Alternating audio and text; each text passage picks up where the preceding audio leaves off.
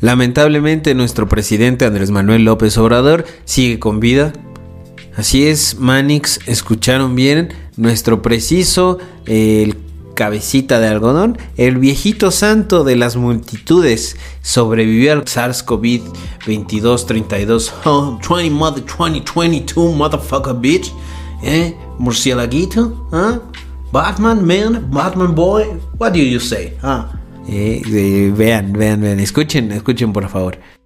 Me da mucho gusto poder eh, comunicarles que me hicieron la prueba de antígeno hoy por la mañana y ya salí negativo. Desde luego, todavía tengo que esperar para volver a decir mamadas en las mañanas en televisión nacional. Claro que sí, esas fueron las palabras de nuestro viejito santo, el ídolo de las multitudes. Y pues en la nota chivis de esta semana, eh, cuéntanos, cuéntanos, ¿qué tienes para nosotros? No lo sé, hostia, jolines, pero ¿qué estáis diciendo? Hostia, que no sé, contéstate y háblate tú solo, que te estás volviendo loco, Maripepo. Eh, afortunadamente los indigentes de la Ciudad de México no se están contagiando de coronavirus. Esto gracias a que se la pasan drogados a la vez. Ah, ni siete. O sea, sí, pero no es por eso. O bueno, sí, por el uso de solventes. Supuestamente eh, han hecho pruebas en indigentes y han salido la mayor parte negativos y esto se lo atribuyen a eso, a que todo el tiempo tienen las manos desinfectadas por los solventes que inhalan. O esto es lo que dice el compa Luis Enrique Hernández. Si usted se pregunta al igual que yo, no, es quién verga es ese güey. Yo nunca lo había escuchado, ¿eh? Yo la verdad nunca había oído a ese muchacho. ¿Quién es? ¿Quién es ese güey?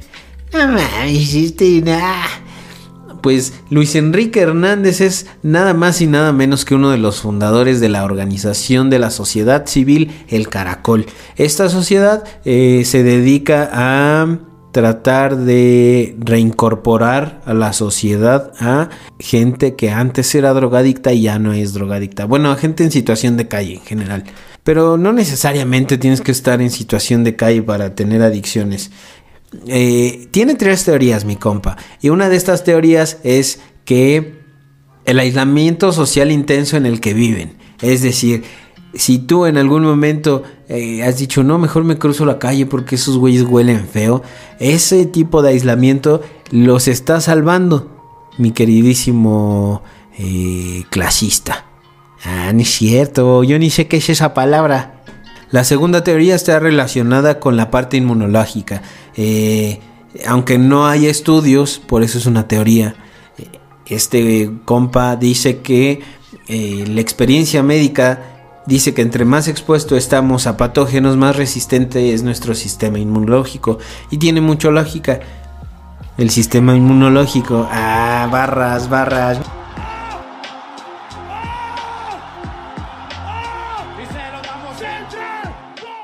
La tercera es la que ya les había comentado. Eh, como monean y como están constantemente trabajando con solventes, eh, pues eso les sirve para desinfectarse. Entonces cada que le jalan, pues se desinfectan también por dentro y por eso no hay infectados. ¿Eh? ¿Qué tal? Y mientras que a mis compadres, los indigentes, a veces pasamos y les decimos, no, no, no, no traigo cambio. O no, gracias le das las gracias porque te pidió dinero y tú le dijiste que no, hijo de tu. Eh, al otro lado del mundo, literalmente en Japón, hay un güey que se gana la vida haciendo nada. O sea, ni siquiera limpia parabrisas el cabrón. El nombre de este carnal es Shoji Morimoto y mi carnal literalmente se gana la vida rentándose para hacer nada. Yo diría, no, ¿quién le va a pagar a alguien para que haga nada? O sea, si a mí me pagaran por hacer nada, yo sería millonario, güey. Pero aquí no creo que alguien quiera pagar. Si alguien quiere pagar porque yo le haga eh, compañía como este güey, porque él dice que solo eh, las únicas actividades que hace es comer, beber y dar respuestas simples. O sea, es como un psicólogo, pero a este güey lo tienes que invitar a comer. ¿Eh? Y, este güey te va a dar respuestas simples, así como sí, no, tal vez, está bien, está mal, chinga tu madre, cosas así, casuales. En cambio el psicólogo te va a decir algunas otras palabras un poco más cariñosas como tranquilo, no es tu culpa, pero suéltalo, déjalo ir. O chinga tu madre, porque también pasa, ¿no? A veces. Desde que empezó su negocio en el 2018, mi compadre Shoji Morimoto ha recibido 3.000 solicitudes. ¿Eso qué quiere decir? Que la gente no le gusta estar sola. Prefieren pagar para que esté mi tío ahí bebiendo, comiendo y dando respuestas simples que estar solo. Es a gusto, yo creo que estar solo. Y eh, ya tiene sus clientes frecuentes. Por ejemplo, hay una señora que lo ha contratado 10 veces una vez lo contrató solo para que escuchara cómo le fue en, un club donde se desnudan hombres. O sea, hinche viejilla caliente la cabra, no es cierto. Ay, es un chistín. No, o sea, es en serio lo que la señora le contó. También hay, gente que lo contrata para completar lista de equipos. Así, por ejemplo, si en un equipo tienen que ser 10 güeyes y no hay quien más pueda, pues meten a este carnal. Aunque nunca juega, nada más lo meten como relleno. También lo han contratado para eh, despedir personas eh, en los aeropuertos. Que eso está culero, ¿no? Porque es como, bueno, pues mira, yo no puedo ir a despedirte, hija, pero te mando a Shoji. Él, él, pues hay que te dé un abrazo, cierra los ojos y te imaginas que soy yo.